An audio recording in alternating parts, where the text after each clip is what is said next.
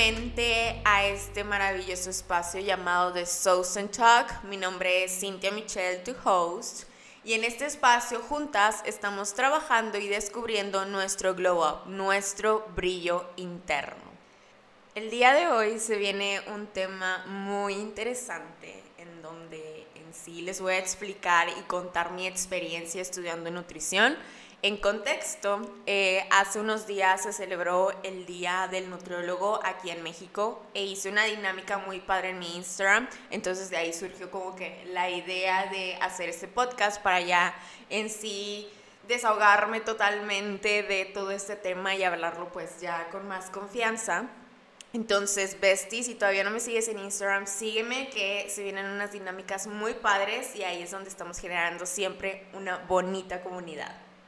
Muy bien, lo curioso de este tema es que mi primera opción no era nutrición, mi primera opción era psicología y fue muy curioso cómo fue cambiando en sí de opinión. Pero pues ya saben, este podcast va basado en muchas de mis experiencias, entonces vamos a regresar a cuando yo tenía 13 años de hecho es muy interesante cómo me acuerdo muchísimo de varios acontecimientos míos, pero bueno, regresamos a cuando yo tenía 13 años y me acuerdo ya estar en secundaria. Y no me acuerdo por qué, pero creo que estamos hablando sobre temas profesionales o de que, qué quiere ser de grande, etcétera. Yo me acuerdo que le decía a mis amigos, no, es que yo voy a ser psicóloga. Yo voy a ser psicóloga, díganme doctora, mi, doctora Mitch, este eh, iba con una bata de esas que cuando usas el laboratorio decía, sí, yo voy a ser la doctora y que bla, bla, bla.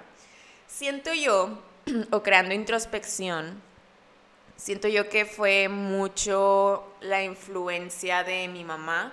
Mi mamá es psicóloga y prácticamente eh, yo me acuerdo que terminaba mis clases de baile y era irme al consultorio de mi mamá y esperarla a que saliera.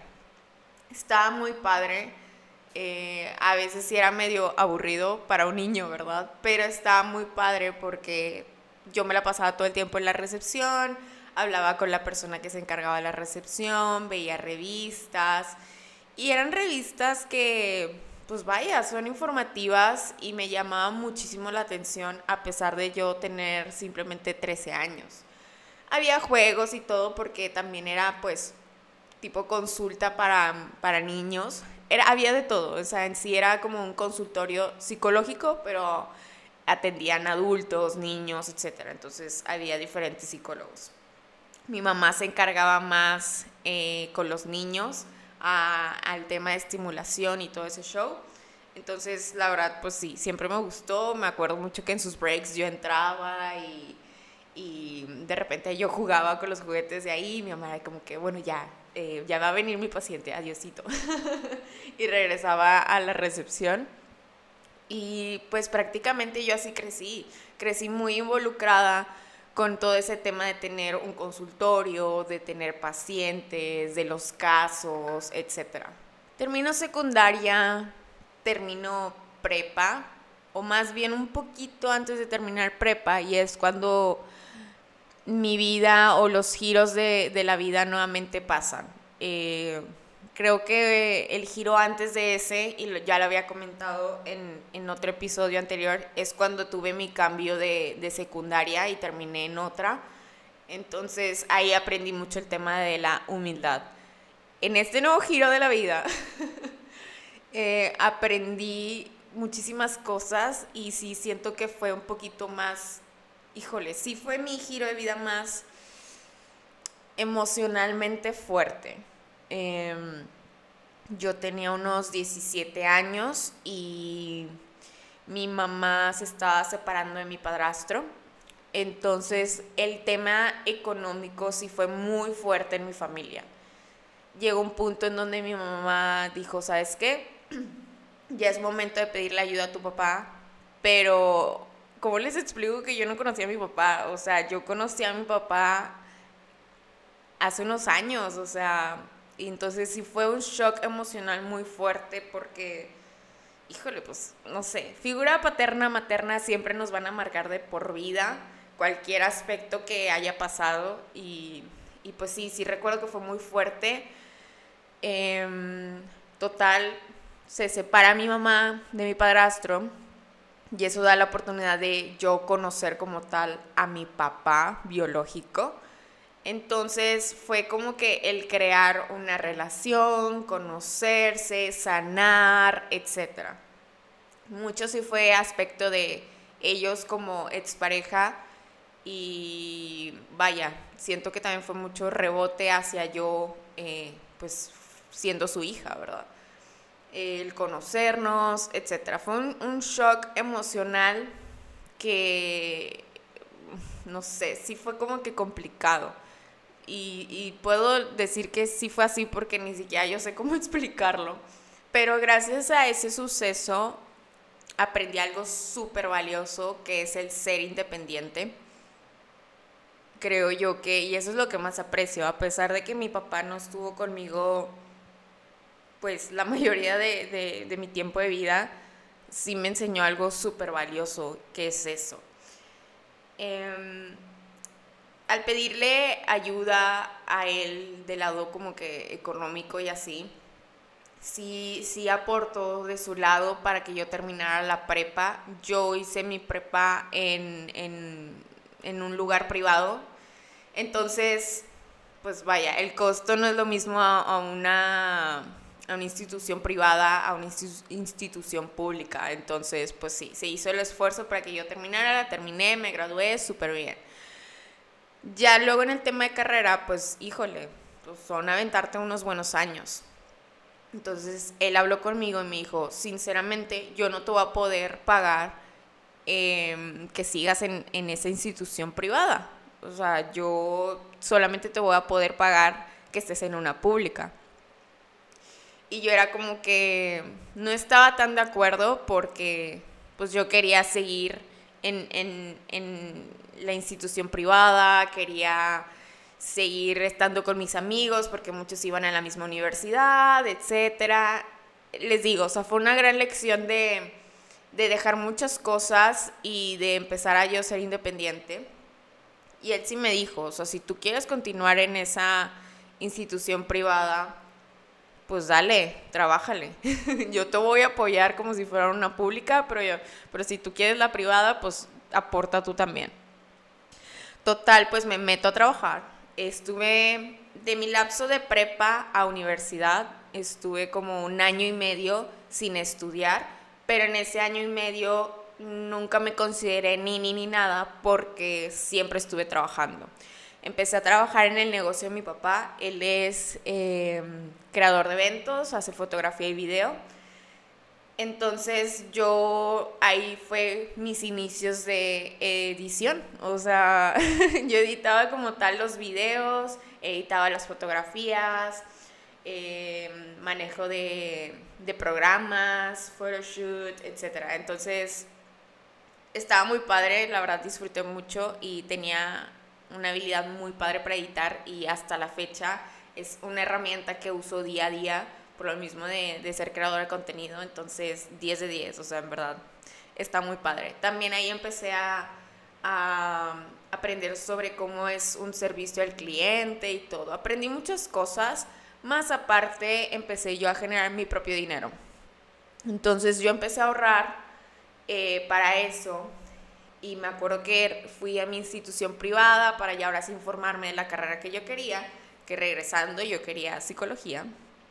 El plan de estudios de esa universidad estaba precioso para mí, en verdad precioso porque era más neuro y a mí me llama muchísimo eh, más como que ese lado de la psicología.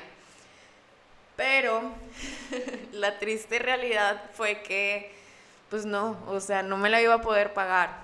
Yo ahora me iba a pagar mi universidad como tal y no, no iba a poder. Ni con la ayuda de mi papá, ni yo trabajando, no iba a poder. Ni con carga que no, que no fuera completa, o sea, no. O sea, el universo fue como que, lo siento Mitch, yo sé que lo quieres, pero tu camino no es aquí. Entonces, pues ya, dije, pues ya, eh, crucé como, tal o me topé con mi realidad.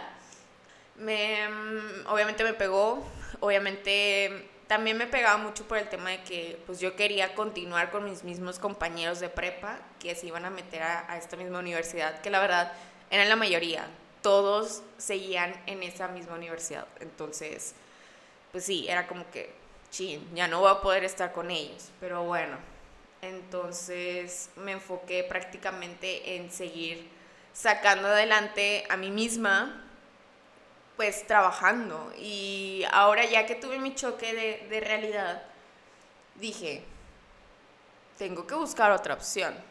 Entonces vi la institución pública que mi papá me había dicho que él, me iba a poder pagar. Y no, no me gustó para nada el plan de estudios. Era una tipo de psicología más laboral y tipo RH y así, y no, o sea, no, no era lo mío. A mí me encantaba más el tener pacientes y así.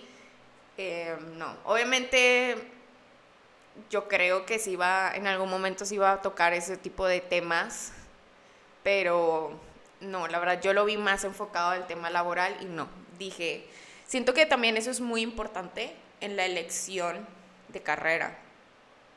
Es muy importante que busquemos en diferentes universidades qué plan de estudios te llama la atención, porque Besti, vas a estar cinco años o dependiendo de, de los años que sea la carrera, pero son bastantitos, estudiando eso, aprendiendo eso. Y si desde el inicio no te gusta, no es ahí, o sea, en real no es ahí, nada más vas a estar perdiendo tu tiempo.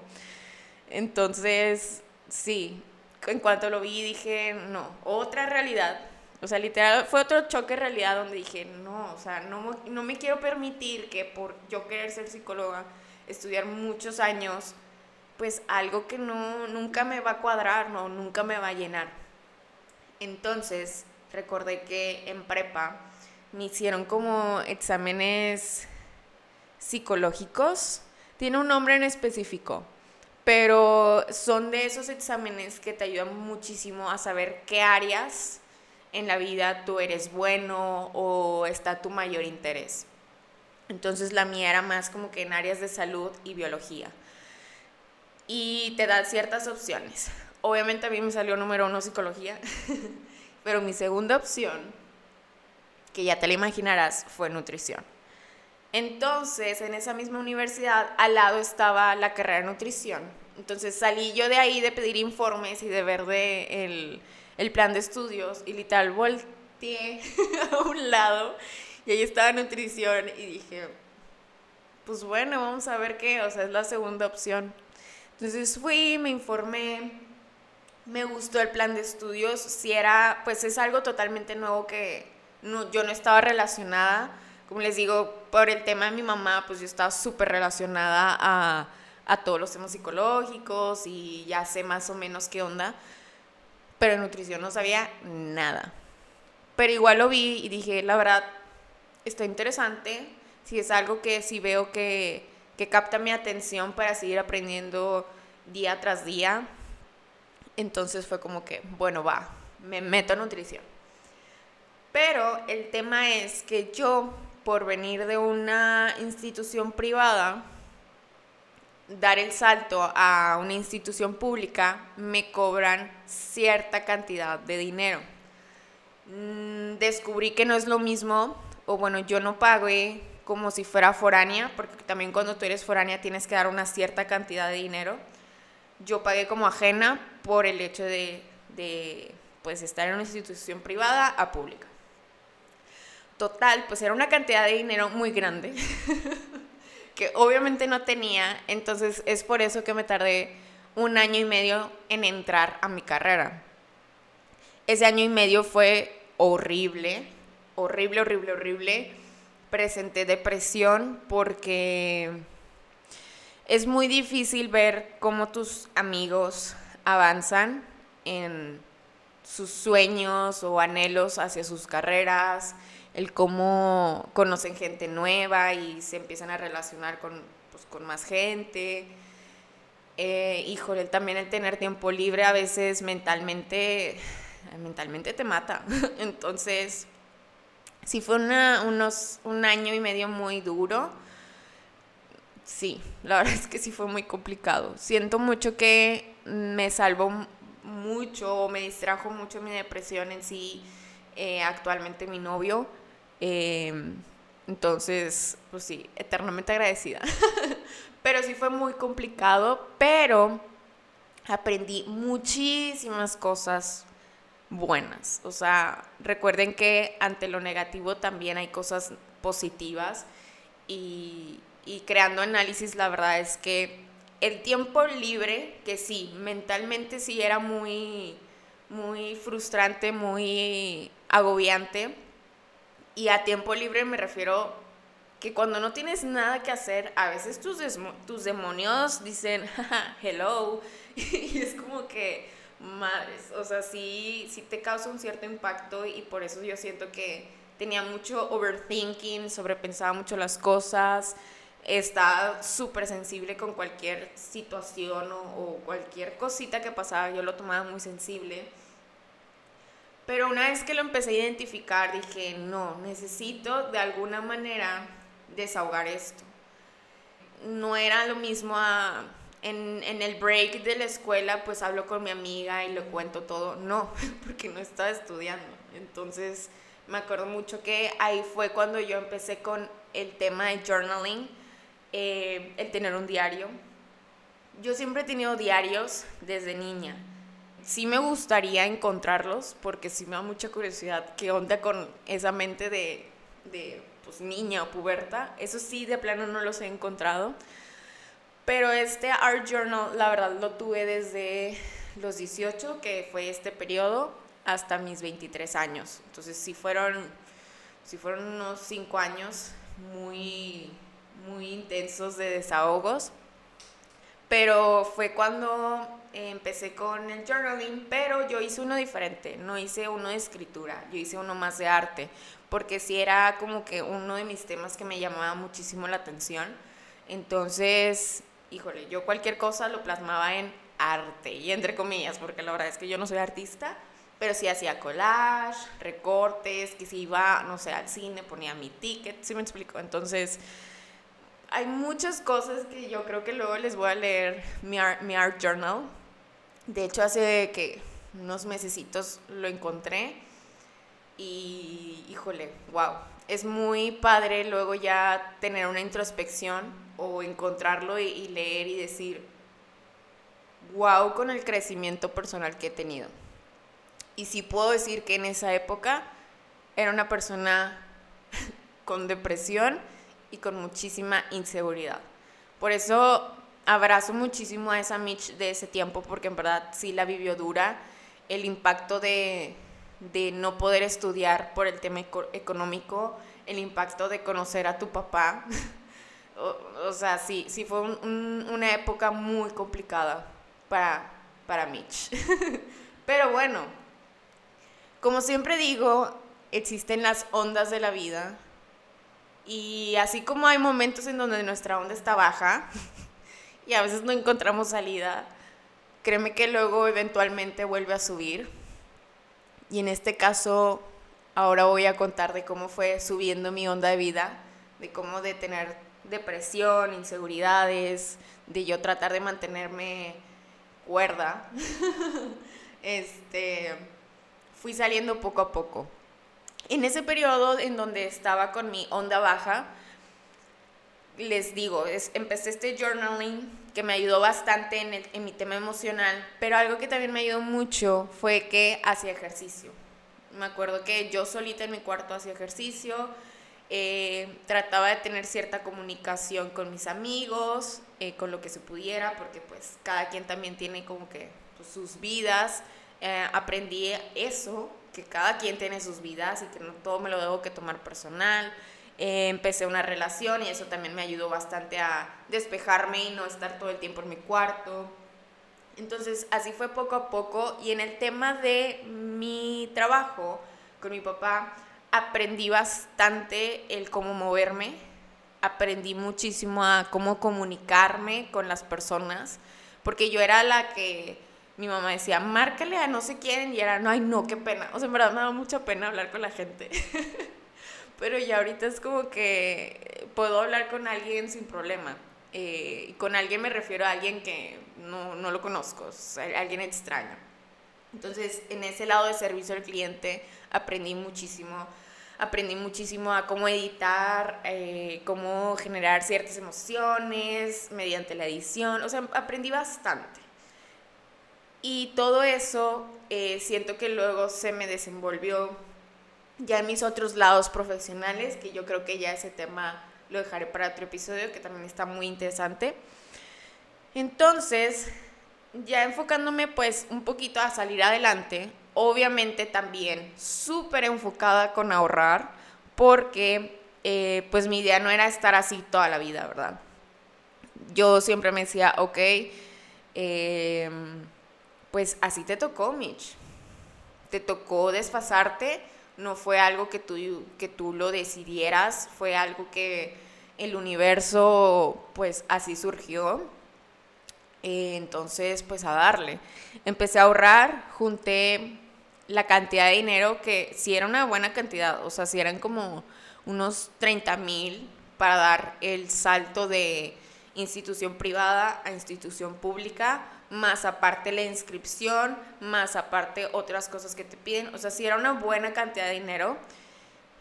Y híjole, me habré tardado un año y medio pero me siento súper, súper, súper, súper orgullosa de que yo solita me lo pagué. A pesar de que mi papá me decía que me iba a dar un apoyo,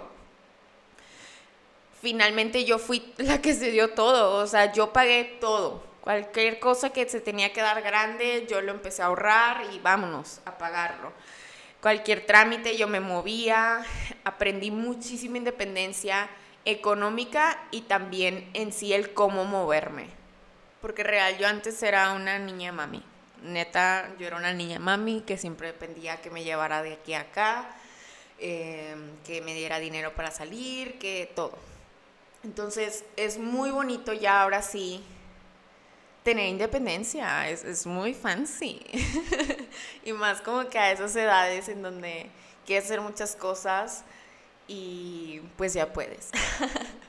Pero bueno, regresando al tema ahora sí de nutrición, que siento que ahora sí es cuando digo, wow, ahora sí ya, venga, se viene con todo, porque ya salí como tal de esa onda baja de la vida y ya iba para arriba. Entonces yo recuerdo que cuando entré yo ya tenía 19 años y obvio como pues tuve ese pequeño atraso de un año y medio, pues mis otros compañeros pues eran menores a, a mí. Entonces, pues sí, era como que extraño. Generalmente yo estoy acostumbrada a juntarme con círculos sociales en donde pues yo soy la menor y me gusta ser la menor. Pero en este caso pues yo era la mayor. Pero estuvo muy padre y digo, wow con el universo porque me empecé a topar con gente que por ejemplo, me, topé con una compañera que anteriormente estábamos en grupos de la iglesia y la verdad en ese tiempo no éramos como tal amigas, pero por la carrera nos hicimos amigas y ella también es de mi edad y todo, entonces fue como que, wow, qué padre toparnos aquí. Eh, me encontré con mucha gente que también son de mi edad, pero el caso de ellos es que estaban estudiando, no sé, medicina, se dieron cuenta que pues como que no, y por eso entraron como que a nutrición. Entonces, te vas encontrando de todo. En verdad te vas encontrando de todo. Te encuentras personas adultas, bueno, adultas que 30, no sé, porque creo que yo todavía soy adulta y eso que pues ya tengo 26 años, pero lo que ves que pues ya eran personas pues mucho más grandes y también iniciando esta carrera, unos su primera vez, otros eh, su segunda carrera, entonces te encuentras de todo, entonces no tengas miedo con que, no sé, con tu caso en particular, porque en verdad hay de todo, te encuentras desde desde la raza que es pues de dinero, te encuentras desde la raza que pues batalla, pero pues está siguiendo adelante, entonces hay de todo. En el tema de la carrera, y ahora sí ya hablando un poquito más específico, nutrición a mí me cambió la vida. me disculpo si escuchan a mi perrita, se está rascando. Pero nutrición real me cambió la vida de una manera que nunca, nunca lo hubiera imaginado. Y ahí es cuando digo, ok, el universo actuó en sus momentos en donde yo me sentía bien frustrada porque pues no podía estudiar psicología o la psicología que yo quería. Y ahorita ya es como que, mm, como que ya tiene todo sentido, o sea, ya comprendo mucho y digo, ok, este es mi lugar. Nutrición, ¿qué puedo decir de qué es como tal el estudiar nutrición? Nutrición entiendes muchísimas partes del cuerpo, pero sobre todo lo, lo, que es en sí nuestra área es el estómago. Te ayuda como tal a entenderlo perfectamente, te ayuda a entender cómo es, existen los diferentes metabolismos, eh, la anatomía. También aprendes que existen muchas áreas de la nutrición. Siento yo que muchos piensan que un nutriólogo solamente está en consulta y la verdad es que no. Y les voy a dar ejemplos a las prácticas que yo hice. En el tema de un nutriólogo clínico, por ejemplo, a mí me tocó prácticas en una preparatoria.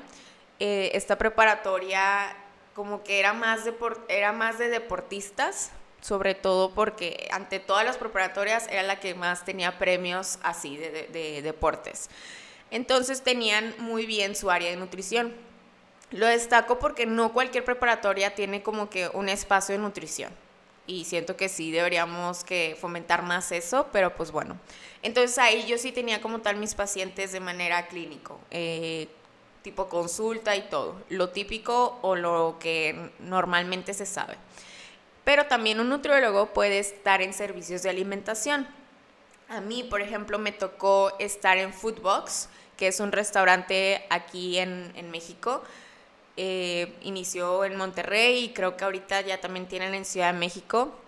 Yo quise ahí porque es uno de mis restaurantes favoritos. Entonces dije, voy a ver qué onda.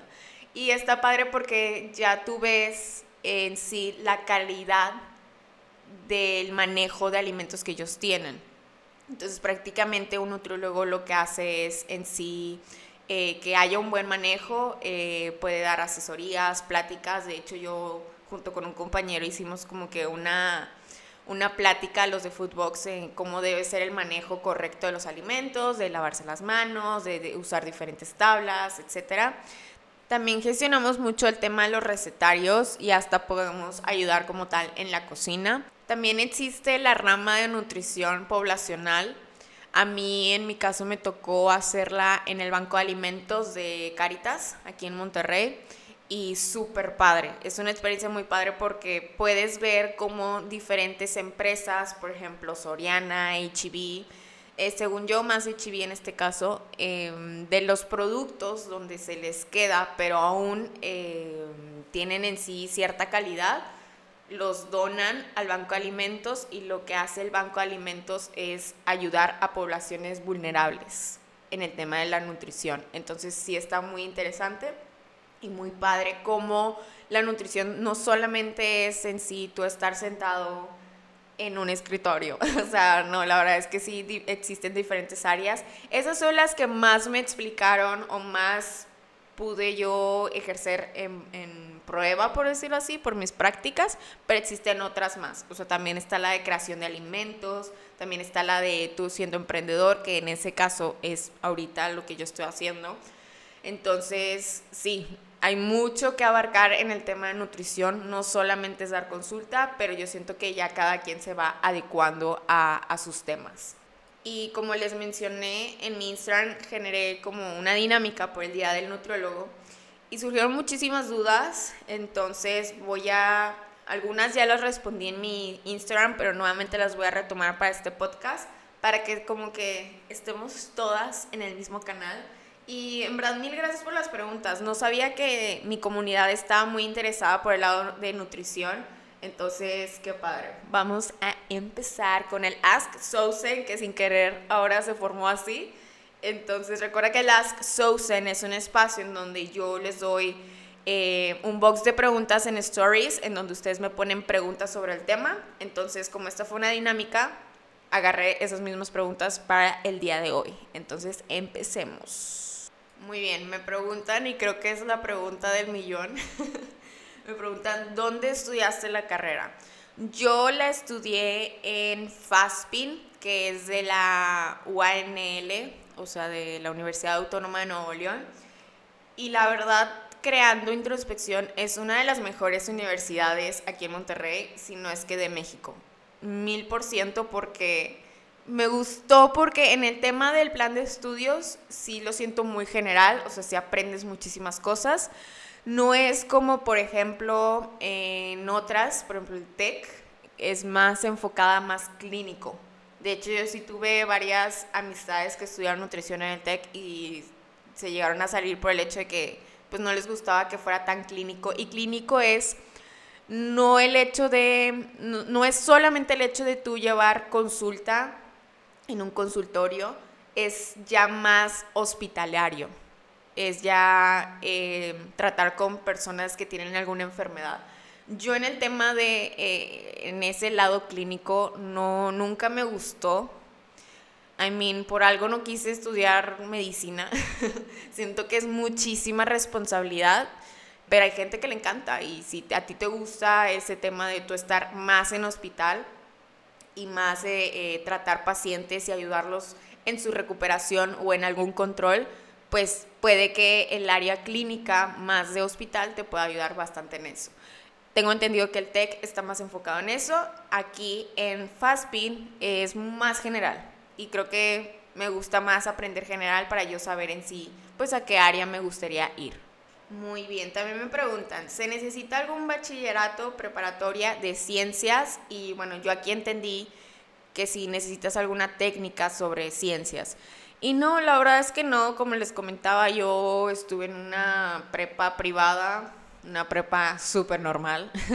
Entonces al momento de entrar no fue como que un requisito pero por ejemplo sí tuve compañeros en donde sí tomaron prepas técnicas y un poquito más enfocado a ciencias. Tuve otro compañero que también estaba en una, en una prepa privada, pero a ellos muy padre. Y qué padre que implementen eso, como que en sus últimos años les hacen este mismo examen psicológico que les comenté y ya les empiezan a dar ciertas clases extra enfocadas a eso. Entonces yo me acuerdo que él en nuestro primer semestre ya tenía como que más, más aclarados ciertos conceptos. Entonces, súper padre que hay algunas prepas que implementan eso. Las técnicas también pues te ayuda para eso, pero no es como que un requisito.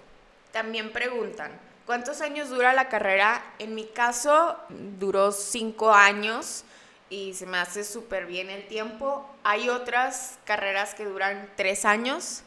Por ejemplo, la UR dura tres años nutrición pero no sé, no me gusta tanto el plan de estudios de la UR. Pero bueno, ya eso es como que lo vayan checando ustedes, pero sí, puede variar dependiendo de la universidad. Muy bien, esta pregunta me, me gustó mucho y siento que em, generalmente nos fijamos mucho al entrar a la carrera si es conveniente o no y me preguntan, ¿consideras que es una buena carrera en tema de sueldos? Eh, híjole, yo siento que aquí depende muchísimo de cómo te muevas si puedes tú entrar a una institución, a un hospital, eh, puedes ir tú preparándote para seguir generando mayores ingresos o puedes simplemente emprendiendo como yo. Y ahí es como se va a ver rodeado o enfocado como que tus sueldos. Sí depende muchísimo de cómo tú te muevas. Yo sí tengo pues compañeros que de todo se mueven y les ha ido bien y están en constante crecimiento. Entonces sí depende mucho en los lugares en donde estés y también con quién te estés relacionando. Muy bien, también me preguntaron cuáles fueron las carreras que más te gustaron y ya lo expliqué como tal al principio del podcast, pero lo quise comentar porque en mis stories yo puse psicología y nutrición y que estoy ahorrando para entrar a una certificación de psiconutrición y siento que ahí se confundió muchísimo el el tema o el concepto, entonces lo voy a aclarar aquí. Eh, contestando como tal la pregunta, ¿qué carreras me llamaron la atención? Pues en sí, psicología y nutrición. Ya conté como tal todo el contexto, pero una rama, por decirlo así, de la nutrición está la psiconutrición, que eso es aparte. No viene como tal en la carrera, no es algo que... Sí, sí te enseñan un poco, pero es literal nada más una materia, pero no es como una certificación como la que yo quiero tomar. Entonces, quiero como que aclarar eso, no es como que existe una carrera que se llame psiconutrición, no, o estudias psicología o estudias nutrición y ya más adelante te especializas en, en, en algún tipo de rama, ¿verdad? También tú siendo psicólogo te puedes especializar en eso o yo siendo nutriólogo me puedo especializar en eso. Entonces, sí es diferente. Psiconutrición, ¿qué es? Es un poquito ya más como que enfocado al paciente en sus trastornos alimenticios, si es que presenta y si es que no, pues también como que ayudarle en ese tema de la cultura de la dieta. Les digo, es algo que yo quiero empezar a, a tener, tener ese tipo de certificación para yo brindarles eso a mis pacientes. Y pues claro, se ocupa ciertos nuevos conocimientos, reaprender ciertas cosas, entonces pues sí. Ok, me comentan, me gustaría ser nutricionista, pero soy vegetariana y se le da mucha importancia a la carne en la carrera. Mm, ok, este sí es un tema, algo que he aprendido en sí sobre mi carrera, o yo creo que en general en todas, o sea, todas te, te dan conocimientos generales, pero esos conocimientos generales o están actualizados o puede que no. Recuerden que tanto nosotros como el mundo estamos en constante evolución y muchas cosas cambian, muchas cosas evolucionan, muchas cosas se vuelven como que mayor énfasis, etc. Los planes de estudios no se pueden cambiar así de fácil, o sea, según yo sí se tiene que llevar a un tipo de evaluación, se tiene que, literal, tienen una, una, un régimen de años, no sé, de, por ejemplo, este plan de estudios es del 2020 hasta el 2025. O sea, sí abarca como que esos años y está más enfocado en lo que se está viviendo en esos años. Entonces, es muy, no siempre va a estar como que actualizado al día de hoy. Entonces, algo que yo he aprendido, lo que estoy reaprendiendo es en sí, eh, uno, el mito que se tiene de cómo es un nutriólogo. Eh, generalmente se nos enseñan que un nutriólogo también tenemos que estar super fit y tener un tipo de cuerpo y recalco el tipo de cuerpo cuando pues ya ahorita siento que muchos de mis compañeros estamos reaprendiendo a que no deberíamos que ni nosotros mismos super esforzarnos a tener un tipo de cuerpo para ser nutriólogos. Eh, siento mucho que, bueno, yo en mi, en mi caso personal estoy reaprendiendo a, a la comunicación con el paciente estoy reaprendiendo a que el tema de consulta se debe ver más con amabilidad y no tanto con, con juzgar o regañar al paciente. No, no, no, o sea, yo estoy súper en contra de eso. Siento que sí se tiene que crear como que una mayor empatía, confianza y comunicación para el paciente. Pero bueno, regresando al tema vegetariano, se sabe que hay mucha información nueva sobre ese tema y tú sí puedes como tal ser una nutrióloga enfocada en la nutrición vegetariana o vegana, de que se puede, se puede. Pero en el tema de la carrera puede que mm, si tengas como que muchos choques con eso, pero es que hay que tener en claro que también hay ciertos maestros, hay ciertos eh, doctores, porque si de repente tenemos doctores en la carrera, que pues cada quien tiene su pensamiento y sus creencias, ¿sí me explico? yo lo que te recomiendo es, tú aprende lo mejor de todos. Siempre es bueno que sepas de todo, aunque sea un tema que no te llame tanto la atención, pero es importante que lo conozcas. Sí, por ejemplo, en mi carrera sí existe una materia en donde es de vegetariano veganismo, no me acuerdo el nombre, pero sí vimos esos temas. Yo lo disfruté bastante, yo de hecho en mi carrera fui vegana seis meses eh, entonces, ya luego les contaré mi experiencia sobre eso. Pero eh, yo siento que tú sí lo puedes enfocar a ti. Todo siempre llévate eh, artículos científicos, aprende de ellos. Si es que llegas a presentar una carrera, digo, una materia más relacionada a eso, disfrútala al 100. Si es que llegas a tener una, una materia en donde, pues, hablan más del tema de carnes y así, sus beneficios y etcétera, etcétera, y no va con tus pensamientos, pues está bien, tú nada más disfruta como tal la información, nunca está de más saberla. Y pues sí, pero prácticamente tú sí la puedes llevar enfocada a eso. Yo sí tengo una compañera en donde, no sé si toda la carrera fue vegana, vegetariana, y ahorita actualmente en sus consultas ella lo enfoca así. Entonces hay pacientes de todo y hay aprendizajes de todo, entonces yo te recomiendo eh, igual eso. Si a veces la carrera no te enseña ciertos temas, sí puede pasar. De hecho, a mí sí me llegó a pasar porque yo quería aprender un poquito más de temas psicológicos y pues no, o sea, pues no, es más temas eh, generales. Y te digo, cada universidad tiene su plan de estudios y no es como que de la noche a la mañana lo pueden cambiar, pero el autoaprendizaje nunca está de más. Yo me acuerdo que en mis tiempos libres como era un tema de mi interés, pues yo sí veía videos de YouTube, veía más que nada artículos científicos, que esos sí son más eh, de creer.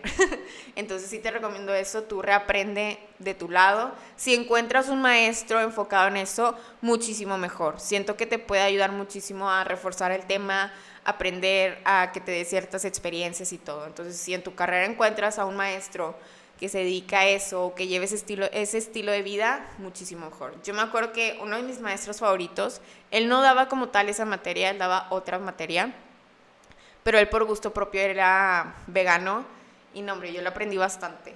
Eh, me acuerdo que también, creo que lo conocí cuando fue que, que, era vegana y también tenía mi negocio de snacks y me acuerdo que pues me, me guié mucho con él porque yo quería que fuera un snack pues también como que un poquito más vegano, más vegetariano y así. Entonces, este, sí, o sea, tú crea alianza con alguien que también vaya a la misma par que tú, aprende tú también, aprende si la misma carrera te lo da y pues simplemente disfrútalo.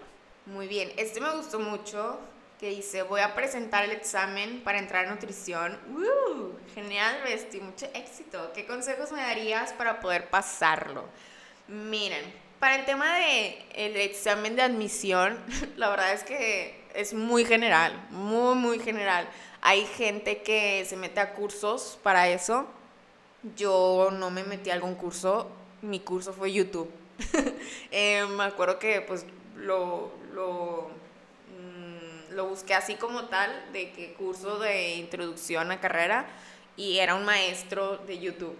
Y me ayudó, o sea, te da varios tips y siento que el hecho de que algo que aprendí mucho en el de prepa, de mi examen de admisión de prepa es, tú aprendes todo lo que en sí, porque a veces están un, un, un, un librito para que tú lo estudies, tú aprendes lo que tú puedas, enfócate, enfócate al menos dos semanas así full a estudiar, estudiar, estudiar, y un día antes no estudies. Un día antes, literal, sal con tus amigos, vete a cenar, despeja tu mente, porque si estás todo el tiempo de tengo que estudiar, estudiar, estudiar, estudiar, y más creando esa frustración un día antes, pues sí puede ser como que complicado en el momento del examen. O sea, sí necesitas también como que darle un break a tu mente y decir que, y tener como que esa afirmación de confianza de que tú ya, ya aprendiste todo lo que tuviste que aprender. Pero créeme que es muy general el examen de admisión, no es algo enfocado en nutrición.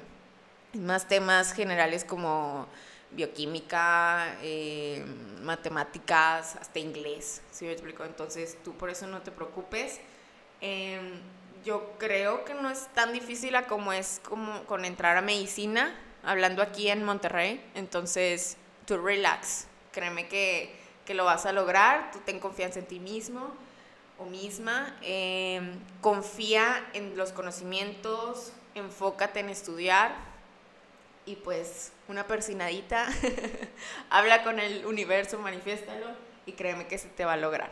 Oigan, estoy viendo las preguntas y este en verdad quiero contestarlo ya. Dice, ¿uno debe ser delgado para ser nutricionista? No, no vestir, no necesitas tener un tipo de cuerpo para ser nutricionista. Y sí, sí existe esa imagen, entre comillas, sí existen esos malos comentarios a mí una vez me comentaron de que, oye, en tu carrera hay personas gorditas.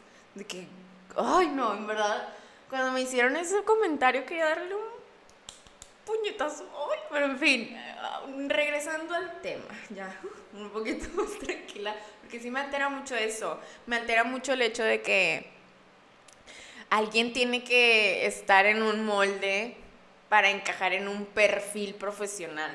No, en verdad es que no. Y no se permitan creerse eso. Y si hay alguien como que insinuando, juzgando, etcétera, ni estén ni se esfuercen en estar ahí, en verdad. Nutrición es para todos. Sí, yo me acuerdo que en mi carrera existían ciertas maestras en donde sí eran muy juzgonas en ese aspecto y malamente. En verdad, malamente siento que sí debería que haber mayor empatía en, en ese tema. O sea, no necesitas tú estar en un molde para ser profesional. ¿Ok? El ser profesional, que es? Es más a base de conocimientos, es más a base de ganas. No es algo de un tema físico. El tema físico hay que tomar en cuenta que y esto lo aprendí en mis em, post-estudios, o sea, a post-estudios me refiero a lo que aprendo en la carrera, pero aparte lo que yo aprendí yo misma, es que existen muchos tipos de cuerpo y hay que aceptar como tal el tipo de cuerpo que tenemos. De hecho, en, en nutrición o en consulta, nosotros evaluamos dependiendo del tipo de cuerpo, porque dependiendo de una medición exacta, podemos determinar cuál es tu tipo de estructura ósea. Y vestir eso no se puede cambiar. Por ejemplo, mi estructura ósea como tal es ser una persona petit, una persona muy delgada.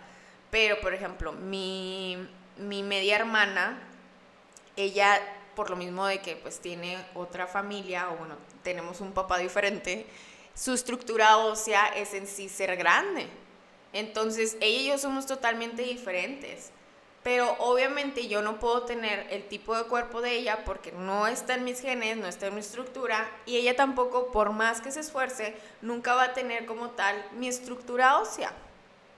Entonces hay que entender eso y hay que empezar a aprender a aceptar eso. El hecho de que no estemos en una estructura ósea o en un tipo de cuerpo no significa que estemos mal. Significa que naturalmente somos así. ¿Ok? Entonces, algo que yo siempre les recomiendo es, tú siempre ve por tu salud. Tú siempre haz tus exámenes de laboratorio y checa que tú estés bien. A mí, y ya lo he comentado, comentado en otros podcasts, pues mi abuelita tenía un trauma porque yo siempre fui muy delgada. Ella tenía miedo que yo tuviera una lombriz que se comiera todo. Eh, entonces, siempre a cada rato me llevaba exámenes, exámenes, exámenes, exámenes yo misma, o sea, yo la verdad nunca me creí que yo estuviera mal. Yo simplemente como que me dejaba llevar y si mi abuelita me quería hacer mil y un estudios, pues yo era como que, bueno, tipo X. La verdad es que era niña, la verdad no, no le tomaba tanta importancia. Pero ya tomándolo introspección, es que en, en cada uno de esos exámenes yo siempre fui saludable. Nunca tuve como que un parámetro irregular ni nada. O sea, yo siempre fui saludable. Simplemente así soy delgada. Y de hecho, en una materia de antropometría en mi carrera, que ese es otro tema que, que yo me estoy reeducando, es el hecho de, existen en la nutrición, pues por los libros, por lo que tú quieras, ciertos rangos. Y hay rangos en que puedes medir por el IMC, etc. Esos rangos son de hace añales, para empezar, y no determinan como tal todo el resultado. Total, en estos rangos tú te puedes basar si una persona eh, tiene un peso ideal, si tiene alguna obesidad, si tiene un sobrepeso o si tiene algún tipo de desnutrición. Yo en cada uno de mis análisis antropométricos salía que yo tenía una desnutrición severa. O sea, tú coméntale eso a un paciente o tú coméntale a Mitch del pasado y se muere. se muere el susto, porque el hecho, pues sí, te asusta, la neta. El hecho de no ser normal, entre comillas, te asusta. Entonces yo me acuerdo que lo hablé con mi maestro de antropometría y le dije, me acuerdo, es que la verdad nunca me ha causado problema eso, pero igual nunca, o sea, siempre, siempre fui muy curiosa. Entonces lo hablé con él y le dije, ¿qué onda? O sea, este es mi resultado pero la verdad yo me he hecho mis exámenes, soy muy regular con eso y yo estoy súper bien, me siento bien con, con cómo estoy, o sea, pero pues aquí en este libro o en este rango me dice que tengo desnutrición severa. ¿Qué onda? Y me dice, ok, súper bien que lo evaluaste así, ahora tú imagínate cargando el peso de lo que supuestamente te falta. ¿Te imaginas tú cargándote todos los días ese mismo peso? Y yo le dije, no, la verdad no. o sea, no me imagino eh, el peso que me falta yo cargándolo todos los días, o sea, se me haría too much. Y me dijo, ok, entonces está bien. Está bien el hecho de que, que tú te sientas bien con ese mismo peso. Y me dijo, hay que entender algo, estos son evaluaciones generales. Y eso yo lo trato mucho con mis pacientes. Son evaluaciones generales, no significa que sea la respuesta eh, mundial súper correcta. Y yo siempre les doy mi ejemplo, les digo, yo en, en, ciertos rangos yo aparezco así, pero gracias a que también evalúo otras cosas, yo sé que no estoy mal, ¿ok? Entonces, hay que entender eso, que no hay que quedarnos como tal en, en, un, en un estereotipo, no hay que quedarnos en una evaluación general, no, hay que determinar muchos aspectos y también cómo nos sentimos, ¿ok?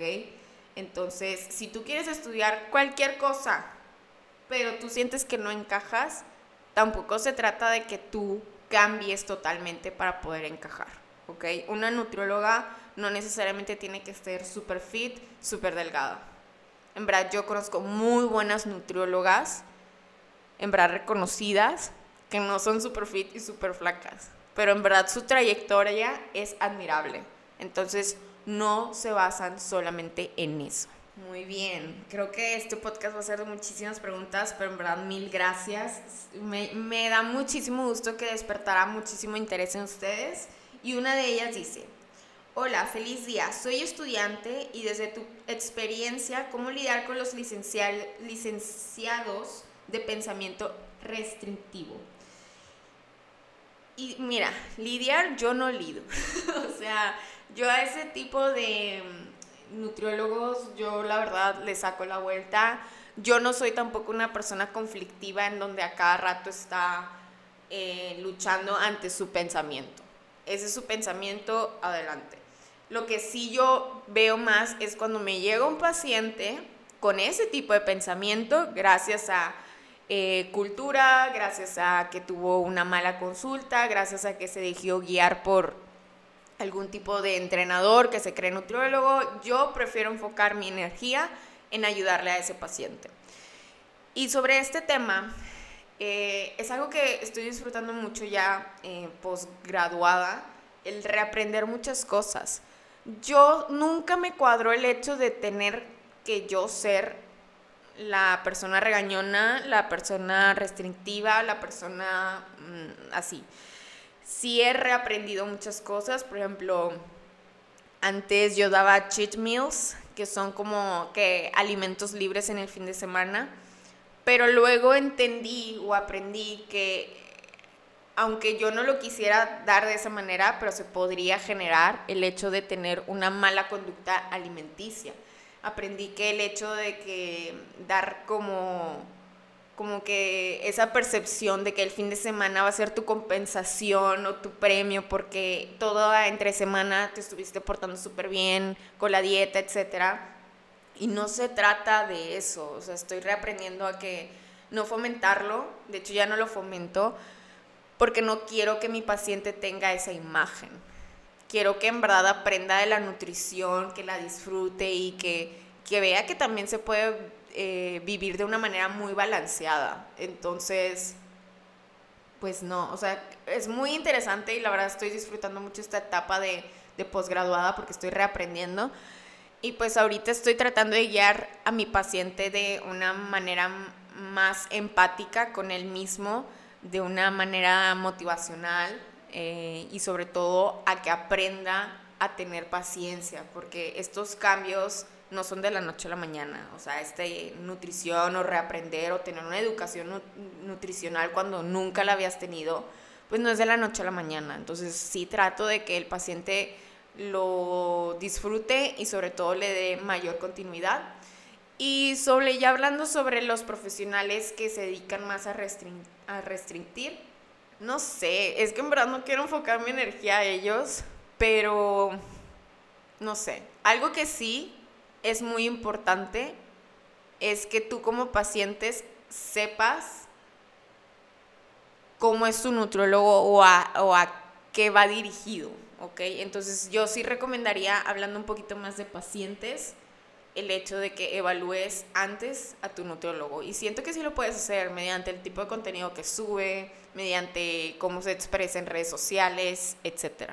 Entonces sí recomendaría eso. Nuevamente, yo hablando de otros compañeros que, se, que viven con dietas restrictivas y así a sus pacientes, no voy a gastar mi energía en eso. Muy bien, me preguntan, ¿cuál es la parte más difícil de ser nutrióloga? Yo creo que la parte más complicada es, o bueno, yo hablando de, de, mi lado de nutrición, que soy más emprendedora, es el hecho de captar pacientes, el estarte moviendo constantemente en redes sociales, buscar estrategias. Y creo que también mucho es en sí como, o bueno, a mí algo que me preocupa es en sí cómo el paciente perciba la consulta. Algo que también me desligué por salud mental y también porque prácticamente no es mi responsabilidad tanto, es que yo soy un profesional de salud que da herramientas, que da motivación, que te inspira, que te ayuda como tal a cumplir esa meta o objetivo que tú quieres trabajar. Pero es algo súper importante que debemos que entender es que el trabajo real es del paciente. Si el paciente empieza a generar buenos resultados, prácticamente fue porque él así quiso y porque él se enfocó totalmente en sacar adelante esto. Si el paciente no tiene tantos resultados, tampoco es como que sea su culpa, pero tampoco es que sea la tuya, bestia, ¿ok?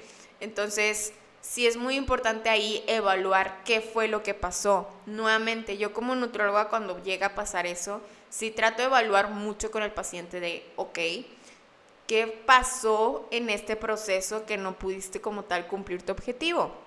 Y de ahí apoyarlo y ayudarlo a que regrese al camino o ayudarlo con nuevas estrategias, ¿ok? Entonces, siento yo que ahí ya es más el lado de coaching. Eh, sé que a veces el coaching o el health coach y el nutrólogo como que a veces se chocan ese tipo de temas o de palabras, pero un nutriólogo también puede ser coaching. Un nutriólogo, de hecho, debería que ser coaching. Te estamos guiando, te estamos eh, educando. Entonces, sobre todo, es en sí el formar esa confianza y ayudarlo a que vaya cumpliendo como tal sus metas, ¿verdad? Entonces, pues sí, siento que eso es lo complicado cuando a veces ciertos pacientes se nos pierde del camino, pero siento que ahí como nutriólogo lo peor que podemos hacer, y muchos aún lo hacen, es el regaño. El regañarlo, el juzgarlo, el decirle lo malo. No, ¿por qué? O sea, hay que entender, y lo hablo mucho en mi podcast, que existen que tenemos ondas bajas, ¿ok? Hay ondas bajas y no pasa nada. En ese momento de ondas bajas hay mejor que crear introspección de qué pasó, cómo lo podemos mejorar y nuevamente llevar al, paciente a que su onda vuelva a subir. Recuerden, todo con empatía y con paciencia. Muy bien, yo creo que esta ya es la última pregunta. Mil gracias si aún estás aquí escuchándome. Es la primera vez que dura bastante un podcast. Espero que también lo estés disfrutando como yo. Entonces dice, estoy estudiando nutrición. ¿Cómo fue tu proceso cuando comenzaste en Sousen? Soy muy vergonzosa.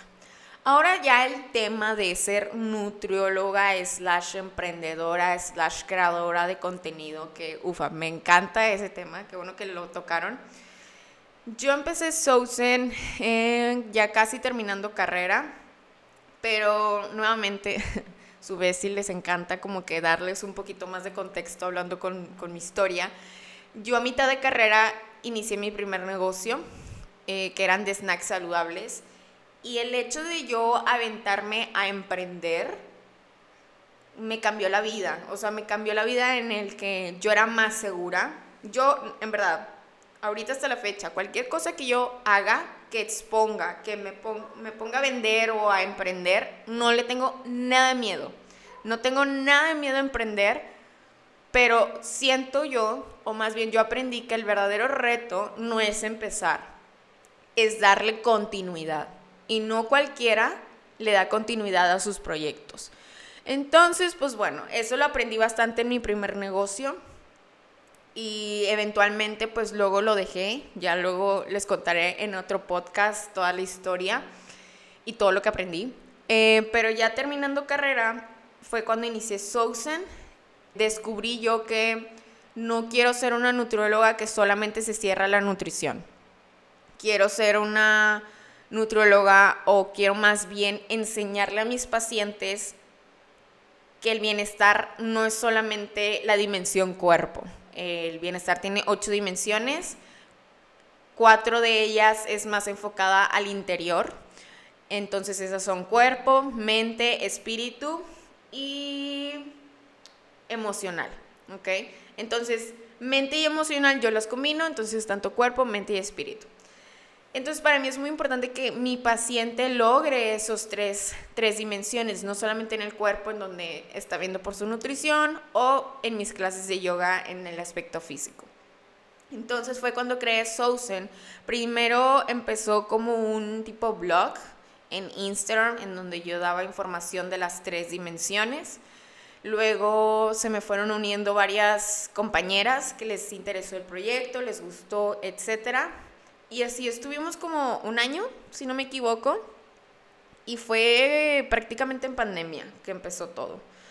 Eh, me acuerdo que pues yo era pues, la líder del proyecto porque prácticamente pues era mi idea, entonces estábamos en constante comunicación, planeación, estuvo muy padre esa época, eh, que si había cursos yo les decía, oiga, vamos a meternos a este curso de redes sociales, etcétera, etcétera, etcétera.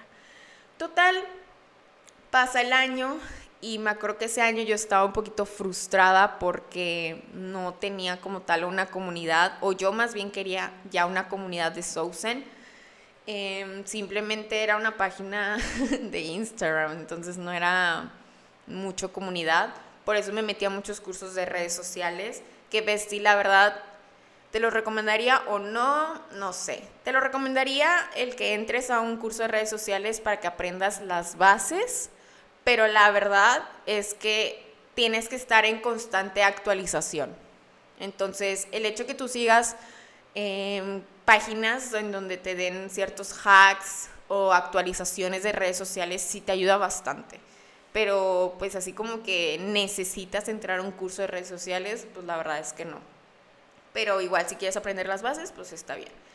Eh, regresando, mm, pues sí, o sea, sí era como que un año frustrante, o sea, como que yo tenía la ilusión que en el momento en donde ya sacara mis servicios, pues ya sí iba a ser el boom, ¿verdad? Pero pues no fue así, o sea, apenas iba empezando. Empezó como un blog, pero luego ya empezamos a sacar nuestros servicios, que eran las consultas, las clases de yoga, y luego me junté con otra amiga que es psicóloga para que ella diera ciertos talleres eh, psicológicos, de autoestima, etc. Total, pasa el tiempo y mis socias en ese entonces pues ya eventualmente empezaron ellas a crecer profesionalmente en el sentido en donde em, empezaron ya a tener trabajo, empezaron a querer entrar a especialidad, etcétera, entonces ya su tiempo iba a estar limitado todo súper bien. Yo en mi caso, yo estaba también teniendo mi trabajo profesional, más aparte pues tenía lo de Sousen, pero por lo mismo de tener socias, no lo tenía tan presente. Sí, pero no. En el momento en donde ya todas se me van, agarro como tal el toro por los cuernos, por decirlo así, y ya empiezo yo ahora sí enfocar toda mi energía a este proyecto. Y vaya, en el momento en donde empezó todo eso, ¡pum! Sousen se disparó. Em, empecé a generar contenido en TikTok, empecé a generar más contenido en Instagram, empecé ya ahora sí a tener una comunidad, empecé yo a generar muchas clases de yoga, tener muchos alumnos, pacientes y ¡pum! O sea, en verdad ya fue creciendo como tal el proyecto. y 10 de 10. O sea, aún sigo en crecimiento, sigo aspirando muchísimas cosas, pero nunca voy a olvidar el contraste de mi frustración al inicio con este proyecto ahora. En verdad lo disfruto y lo agradezco bastante con el universo, el hecho de poder conectar con esta linda comunidad que también tenemos algo en común, el seguir creciendo, el seguir evolucionando, el seguir teniendo un desarrollo personal, por ende tener nuestro glow up juntas. ¿Y qué es lo que yo te recomiendo si quieres como tal empezar un tipo de proyecto como el mío? Es exponte. En verdad, no le pienses tanto. Idea que tú tengas, anótala, hazla y exponla. Sé que a veces te puede dar como que cierta vergüenza. Eh, al principio a mí me daba pena, por ejemplo, en TikTok. Pero luego yo dije, la verdad es que mis amigos casi no usan TikTok, entonces X. Y así fue, o sea, prácticamente fue como expuse mi trabajo. Es muy importante que expongas tu trabajo. Es muy importante que te expongas a ti. Y sí, es medio complicado o medio de pena, pero si no lo haces, entonces ¿cómo te van a conocer? ¿Cómo van a conocer el maravilloso trabajo que estás haciendo o las maravillosas cosas que tú tienes en mente? Entonces, Besti, esto es tu señal para que ahora sí pongas las manos en acción, vayas planeando como tal el tipo de contenido que quieras subir y empezar. Créate una cuenta eh, ya más específica de lo que tu proyecto en TikTok, Instagram, y así te vas escalando poco a poco. Pero es muy importante que nos expongamos, ¿ok? Algo que también eh, puede ser complicado es eso, la, la exposición. Yo, por ejemplo, soy una persona reservada personalmente.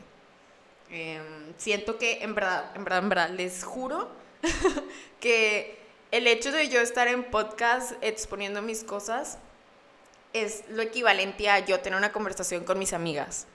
Entonces, bestie, real somos besties. O sea, el que yo te esté contando mis cosas es porque somos besties. Pero si me pones a mí con un extraño, yo soy bien reservada. O sea, yo no cuento lo mío. Generalmente, cuando hay tema de conversación, yo no hablo mucho. O sea, cuando hay un tipo de desahogo, por ejemplo, entre mis amigas, siempre les doy la pauta a ellas. No comento mucho de los míos. Ya si me preguntan, si hablo de mí. Pero la verdad es que prefiero darle prioridad. O sea, no sé, soy muy tranquila. Tal vez en, en ese lado soy muy introvertida. De que si no me preguntan, pues no pasa nada. Pero si me preguntan, pues sí, sí hablo. I don't know cosas mías. Pero sí, exponte, ya empieza con ese proyecto y no lo alargues. Eh, yo sí tengo amigos en donde tienen unas ideas maravillosas, pero se están, entre comillas, preparando y buscando mucha información para ellos, entre comillas, nuevamente preparándose. Entonces lo están alargando como tal el tiempo. Pero exponte, exponte. Y claro que vas a encontrar rocas, claro que te vas a dar en la pared, pero de eso te ayuda a aprender y a mejorar como tal tu producto, tu proyecto, etc. Pero ¿cómo, cómo vas a aprender eso? Exponiéndote. Muy bien, creo que ya lo dije mucho, pero sí, prácticamente sí. Muy bien, ya ahora sí cerrando, quiero cerrar con un súper consejo que, que, es, es oro. En verdad, yo considero que este es un consejo muy importante para todas las personas que apenas van iniciando su carrera y es el dar el plus. Yo en el momento en el que entré, maybe por mi madurez de que entré un poquito más grande, pero siempre traté de buscar el plus, el no solamente graduarme como una simple nutróloga, o sea, yo quería graduarme siendo algo más. ¿Qué hice? Desde inicios estuve en diplomados, en cursos. Eh, me acuerdo que llegué a estar en un diplomado psicológico junto con mi mamá. Em, también me certifiqué como instructora en ese periodo. También fundé un grupo ecológico junto con una compañera y eso me ayudó mucho a tener muchos contactos eh, de diferentes universidades y también que los mismos de mi universidad pues ya me tuvieran en la mira. Fui instructora de mi, de mi carrera, estuve en mesa directiva que también te mueve mucho, te ayuda a generar muchos contactos Entonces, siempre da el plus. No te quedes como un simple estudiante. Involúcrate en, tu universidad. Créeme que estos contactos a la larga te van a funcionar, te van a servir. Los vas hasta agradecer porque son amistades muy bonitas, porque todos están trabajando en algo en común. Entonces, quiero cerrar con broche de oro con eso. Cualquier carrera que tú estés haciendo, da el plus. Busca tu tipo de plus, obviamente, algo que disfrutes. Pero Vesti, yo sé que tú tienes un gran potencial, que yo sé que vas a dar el plus en cualquier cosa que tú hagas. Siempre vas a dar más, porque tú eres abundante y maravillosa. Y pues bueno, Besti, y ahora sí terminamos el podcast. En verdad, wow, wow, wow. Muchísima plática muy interesante, lo disfruté bastante. Espero que tú también, Besti. Espero que te hayas llenado de conocimiento, motivación y que sigas trabajando en este globo. Mil gracias por estar aquí conmigo y por sobre todo por todo el apoyo que está recibiendo el podcast. Mil gracias cuando lo comparten y sobre todo que lo califican. Entonces, Besti, nos estamos viendo en el siguiente episodio. Te mando un besito, muy buenas vibras y nos vemos en la siguiente. Bye bye.